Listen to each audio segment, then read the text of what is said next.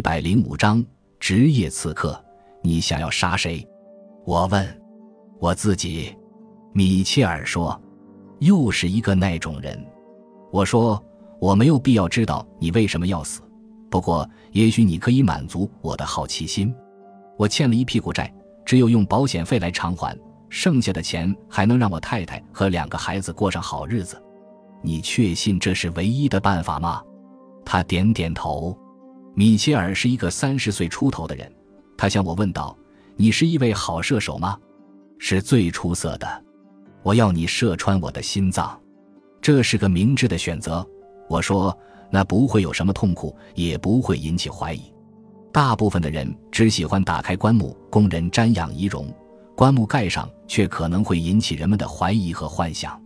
所以你觉得什么时候最好？中午十二点到一点最理想。”他解释说：“我是海湾储蓄所的会计，十二点是我们吃午饭的时间，星期五除外。星期五我是柜台负责人。”那时候只有我和一位小姐在营业厅，你要那女孩做证人？是的，如果没有人看见我被枪杀，我的死亡可能会引起怀疑，那时要求赔偿就会很麻烦。星期五十二点三十分整，我走进营业厅，开枪打死你，记住要穿过心脏。他再次说：“我想我们可以使整个事件看上去像抢劫，还有报酬问题，当然。”要多少钱？我试着开了个数目，一万元。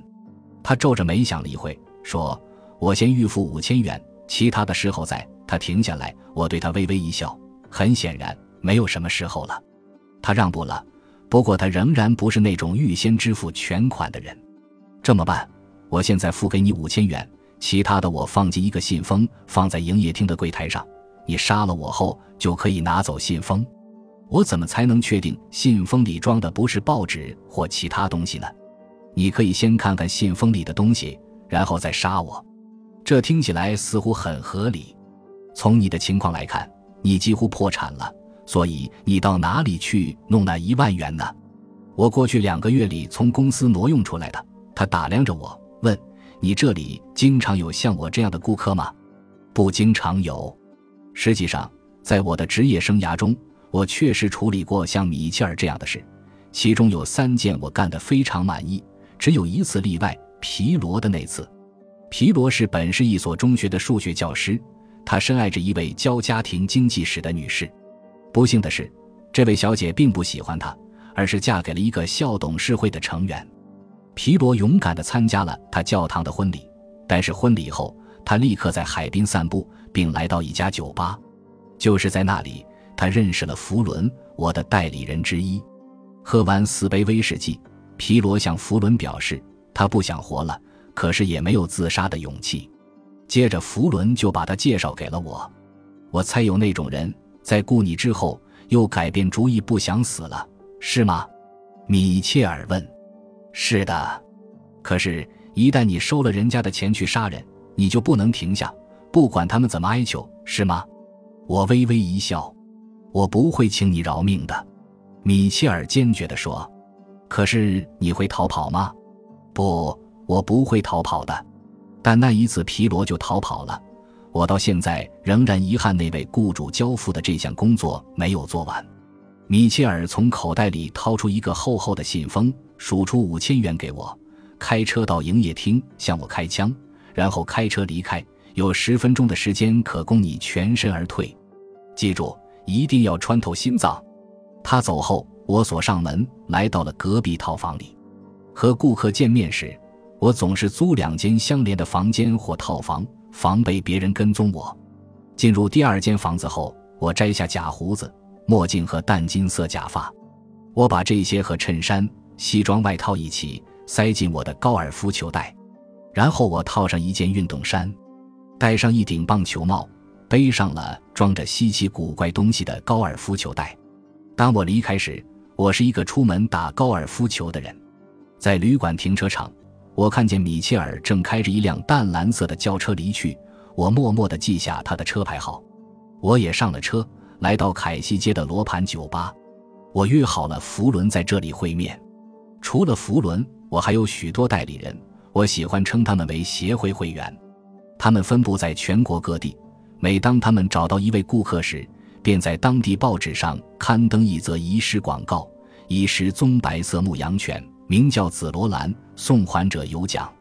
广告的后面是电话号码。这些年来，我的会员们和我合作的很愉快，只有一些小麻烦，就是我们得给那十三只名叫紫罗兰的牧羊犬找安身的人家。虽然是这样的职业，但至少表面上，我与邻居们没有什么不同。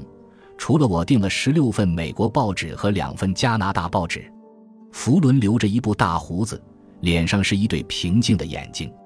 他总爱穿着淡绿色夹克，戴着船长的长舌帽。有人可能以为他在海上过了大半生，其实他是个社会安全局的退休会计。他住在郊外，但每天午饭后他便穿上制服，开车进城或者到海边。他在海边和酒吧里消磨大部分时间，听别人聊大海的故事，偶尔还会请请客。他很向往海上生涯，要不是早婚和五个孩子的拖累，他一定会选择他向往的生活。然后天黑之前，他便返回女婿家。我发现他坐在一张划痕累累的桌子边，正在喝着啤酒。你拿到多少？他问。带来没有？他预付了五千元。我在桌子下面打开信封，数出两千。我付四成佣金给我的代理人，可能有些人认为我付高了，但是我觉得我的会员做的并不比我少，他们的期望也和我一样高。福伦是我的新会员，到目前他只介绍给我两个人：皮罗和现在的米切尔。他把钞票对折起来，放进淡绿色夹克的口袋。你怎么发现米切尔的？我问。其实是他发现我的，我正坐在这里看午报，他走了进来，从吧台上要了一杯啤酒，在我旁边的椅子上坐下。他喝完啤酒后，看着我说：“你要喝什么？”我说：“啤酒。”他要了两杯，在我桌边坐下来。没过多久，他就告诉了我他的烦恼和他的想法。他知不知道你的名字？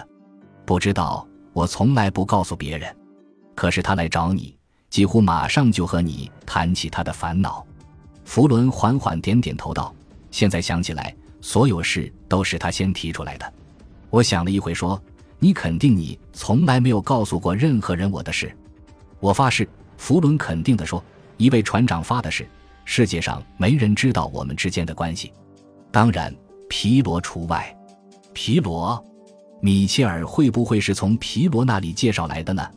我的会员从来不会告诉顾客他们的真实姓名或住址。尽管如此，皮罗仍有可能以别的方式帮助米切尔找到福伦。福伦的制服、大胡子，还有他经常在海边。还有，我现在才刚注意到，福伦右眉上面有一个星形伤疤。是的，要找到弗伦并不难。我在想，如果米切尔是从皮罗那里得到的消息，那这又有什么关系呢？弗伦，我说，我想你现在最好不要用那些钱。至少在我告诉你之前不要用。他似乎明白了我的意思。你认为钞票上被做了记号，或者警方有号码？然后他淡淡一笑。我希望我们最后不必扔掉它。我也希望如此。第二天，我驱车二百英里，来到了米切尔所说的那个小镇。我到的时间是两点过后。那个小镇像个农村，大部分生意都集中在一条主要街道上。镇界上有块牌子，上面写着“入口两千三百一十四”。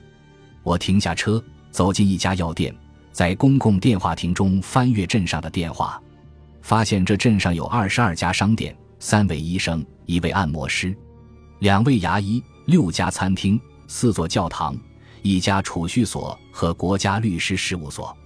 我注意到，在四位律师中，有一位名叫米切尔。我考虑了一下。米切尔说他是储蓄所的会计，那么他会不会是律师兼会计呢？我又翻阅了住宅的部分，没有发现皮罗这个名字。于是我离开药房，在主要街道上漫步，在一家理发店门口驻足看看镇上的选举海报。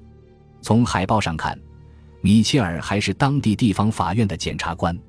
我叹了一口气漫步着经过海湾储蓄所里面有三四位职员六七个顾客我没有看到米切尔。他可能会在里面的办公室。然后我拐进了最近的一家酒吧里面很安静只有两位穿着工作服的人坐在吧台的一头边喝边聊。